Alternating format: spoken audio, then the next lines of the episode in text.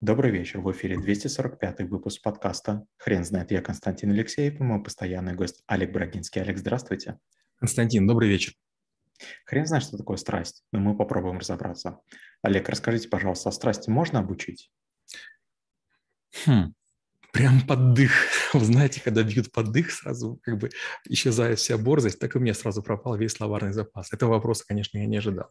Я скажу так, я пытался учиться. Был период, когда я сознательно ушел в математику, в программирование, и я выхолащивал эмоции, я так рассудил, что чем меньше эмоций, тем я буду более отдаваться науке и так далее. И поэтому не надо волноваться, не надо ни о чем думать, прям в науке, в науке, в науке.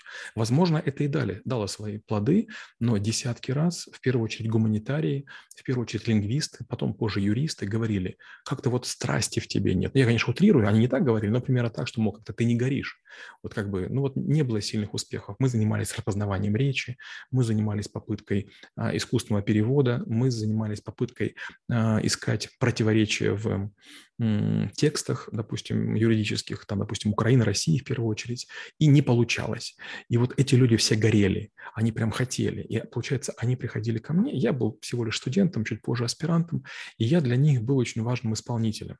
Я делал какие-то попытки, они говорили, ну давай еще, давай еще. Я говорю, какое еще? Два часа ночи. Ну мы уже столько всего делали, ну, ну не получается. Ну давайте подумаем. Они, ну вот не горишь ты, не пылаешь. А я думаю, да как можно гореть? У меня все время два образования, у меня все время три работы, еще научная деятельность. Да я спать все время хочу. Вот. И в какой-то момент времени количество вот этих вот замечаний перешкалило. И я вдруг понял, как-то вот все мне говорят одно и то же. То есть учусь я без огонька, работаю без огонька, тренируюсь без огонька. Чего вообще все хотят? Ну и, к счастью, там в какой-то момент времени я попал на тренинг компании Baltic, Baltic Training Group – которая вот как раз говорила про страсть, или passion, да, на английском, что если ты испытываешь страсть, ты готов пробовать, ты готов экспериментировать, ты готов отдаваться, ты не замечаешь времени, и в какой-то момент времени, и как-то вот я в это поверил, то есть тренинг был, по-моему, пятидневный, и в какой-то момент времени я почувствовал кайф от того, что мы делаем. Конечно, многие говорили, что там был, была женщина-гипнотизер, потому что точно мы там все вели неадекватно, но кто знает, может, мы были такие от усталости. И вот когда я начал входить в такое состояние при чтении книг, при программировании, при там, проведении расследований, когда я был шефом безопасности, я вдруг почувствовал, что даже усталости нет. То есть вдруг оказалось, что страсть имеет много полезных вещей. Вот, допустим, там, когда вы любите там, девушку или там, женщину, вы же готовы там, куда угодно через весь Питер пройти по мокрому дождю, да, пока по колено по лужам. Вы готовы там все что угодно терпеть. То есть когда вы чего-то хотите. Люди, которые, допустим, машины восстанавливают, они тоже там последние деньги отдают, чтобы там достать оригинальный винтик. Люди, которые, допустим, там обожают лошадей, они там яблоко не едят или морковку, а отдают животному. Получается, что страсть это такой уровень самоотдачи, при котором дело, которым вы занимаетесь, вдруг начинает получаться. Как будто, знаете, вот Бог не фраер, Бог все видит, Он как бы видит ваши экстра усилия. Олег, расскажите, пожалуйста, получилось ли у вас вывести формулы для страсти? Нет, не получилось. Я человек очень технический, я очень сухой, и мало того, я очень стесняюсь эмоций и, конечно, там не пытаюсь этому научиться, но мне кажется, что страсть, в первую очередь, это вера в то, что у тебя должно получиться. Но есть люди, которые, допустим, запускают стартапы, верят в криптовалюты или еще какие-то такие странные э, какие-то активы, они прямо вот прозомбированные. То есть они слепо в это верят. Страсть не может быть такой, вернее, не должна быть такой. Ослепляющая страсть очень опасна. То есть э, очень часто, там, особенно там, в древнегреческих мифах, ослепленные страстью люди делали глупые вещи, и, конечно, это недопустимо. То есть нельзя делать одно за счет другого. Допустим, в порыве страсти убивать мать или отца, предавать друзей или предавать свою страну, это, конечно же, э, это, конечно, того не стоит. Но вот в безопасной среде страсть не обжигающая, это очень полезно, потому что мы вдруг не жалеем себя. И вот э, я когда в школе учился, наш класс, э, у нас, я не помню, как, называется правильное слово, нашим аватаром или нашим как-то вот героем был Данка. И там была такая фраза, я точно не помню, как она звучала, но из серии надо действовать так, чтобы сердце горело, э, как действовал Данка, обдуманно, смело, что-то такое, да? Получается, что вот изо дня в день мы говорили об этом. Я точно не помню, кто такой Данка, но помню, что там своим сердцем он освещал путь людям, как Прометей, помните, да? И кажется, действительно, одно дело жить для себя, а другое дело жить для других. Одно дело жалеть себя, а другое дело отдавать себя прочим. И вот, да, возможно, отдавая себя прочим и свои ресурсы, может быть, постоянно на других людей, может быть, ты сгораешь быстрее, как свеча. Но с другой стороны вопрос, вот что лучше, в пыльном ящике лежать, э, оберегая свою целостность, или наоборот, раздать себя другим и чувствовать, что прожил не зря? Олег, скажите, пожалуйста, почему страсть э, вошла в ветку навыков, э, связанных с продажами?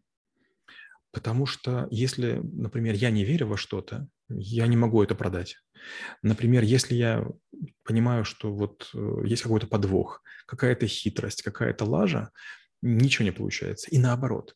И, скажем так, ветку продаж это вошло пока, потом оно будет ходить ветку, ветку продуктов она потом раздваивается. Вот надо товар создавать со страстью. Вот знаете, есть такая интересная штука. Раньше машины строили инженеры. И многие, многие, не все, но многие машины были уродливы. Потом заделались маркетологи, и мы вдруг захотели эти машины. То есть часовые механизмы не сильно друг от друга отличаются, скажем честно. Их там штук 15. Но некоторые часы прям хочется иметь. То же самое ювелирные изделия. У меня есть знакомая Ольга Пикаревская из Санкт-Петербурга, да, которая придумала свою форму огранки алмазов. Когда она про алмазы разговаривает, ну, просто хочется их все купить. То есть какое-то возникает иррациональное желание ее поддержать. Поэтому, да, страсть, она относится к продажам. Если продавец восторженно рассказывает о стейке, если он рассказывает восторженно о, о костюме, о туфлях, ну, прямо он приводит Э, именно задевающие аргументы. То есть вдруг думаешь, да, я тоже такое хочу. То есть одно дело втюхивать, говоря, это дешевле, чем у конкурентов, то есть такой рациональный подход, а другое дело, представляете, я в этих туфлях в снег, там, в мороз хожу, а в них комфортно, в них не жарко, в них не холодно, в них не потеешь. Это и есть страсть. Страсть к тому, чтобы подбирать правильные слова. Страсть к тому, чтобы не жалеть себя, рассказывая о превосходных качествах товаров, в которые веришь. Олег, расскажите, пожалуйста, а люди могут имитировать страсть? Конечно, могут, конечно. Вот я помню, был сначала главой пионерской организации, потом главой комсомольской организации, потом был э, главой значит, профсоюзов в Киевском политехе. И я десятки, а то и сотни раз видел людей, которые в как, какой-то конкретный момент себя вели так, как надо. А потом, получив желающие, желаемые, они вдруг растворялись, они вдруг исчезали. Такое было со студентами, с аспирантами, с преподавателями, а, с людьми, которые хотели стать там, начальниками кафедры или деканами факультетов. И потом вдруг из человека, который как бы пылал, они превращались в унылое говно, извините. И это, конечно, было очень удивительно. То есть, знаете, вот человек вдруг садился на стул и говорил, а теперь я буду собой раз, и как бы все, как бы снимается маска, а там такой жесткий упырь, который начинает там требовать взятки, вымогает себе специального отношения или необоснованно как-то забирает идеал на себя. Олег, расскажите, пожалуйста, как вы рассказываете про страсть в школе трэблшутеров? Я о страсти говорю в двух направлениях. Первое направление, то есть я стараюсь не лезть в семейные отношения, все-таки, наверное, я не самый примерный семьянин, мне не, не, я не могу учить. Знаете, вот есть такая шутка, да, что все, кто учит отношениям, это обычно там люди, не имеющие отношений. Поэтому, учитывая, что у меня отношения есть, и я не готов об этом говорить. Но я все время вот о чем говорю. А, есть такая фраза хорошая, что если вашей работой станет хобби, то вам не придется работать ни одного дня. И вот есть много вещей, которые я делаю по работе, но я необычайно люблю. И вот часто мне говорят, а тяжело ли тебе с клиентами? Да, тяжело. По одной простой причине. Мне тяжело разговаривать. Но проекты делать я просто обожаю. То есть собрать информацию, придумать решение, продать мне очень нравится. Я очень устаю, от общения, потому что как-то слишком много стало людей, уверенных в своей правоте. То есть знаний не очень много, подходы обычные, но как бы вот чувство собственной важности зашкаливает. И, конечно, вот это вот неприятно преодолевать все. Но когда вот мы работаем над презентациями, над анализами. Вот я обожаю данные, я вот люблю ковыряться. И часто мы тратим гораздо больше времени, чем заявляем клиенту. И невзирая на то, что мы дорого стоим, но все-таки почти всегда мы тратим больше времени, чем нужно, потому что есть удовольствие, потому что есть кайф от того, чтобы еще глубже залезть в эти данные, найти что-нибудь более неявное, построить более точное уравнение. Олег, расскажите, пожалуйста, а страсть появляется во время процесса или это явление, которое должно сопровождать любое начинание? Я не верю в, в любовь с первого взгляда. Я не верю в то, что можно сразу правильно выбрать профессию. Я не верю в то, что вот сразу можно найти правильную работу. Мне кажется, что страсть – это такая штука очень обоюдная. А, вот если только вы любите свою половинку, а муж или жена вас не любят, наверное, страсть потихонечку угаснет. То есть страсть, она требует взаимности, прям вымогает ее. То же самое с работой. Но трудно пылать страстью, если у вас изо дня в день не получается. Кто-то из школьников, школы трэблшутеров, мне рассказывал, какой-то есть фильм про Фредди Орел если не ошибаюсь.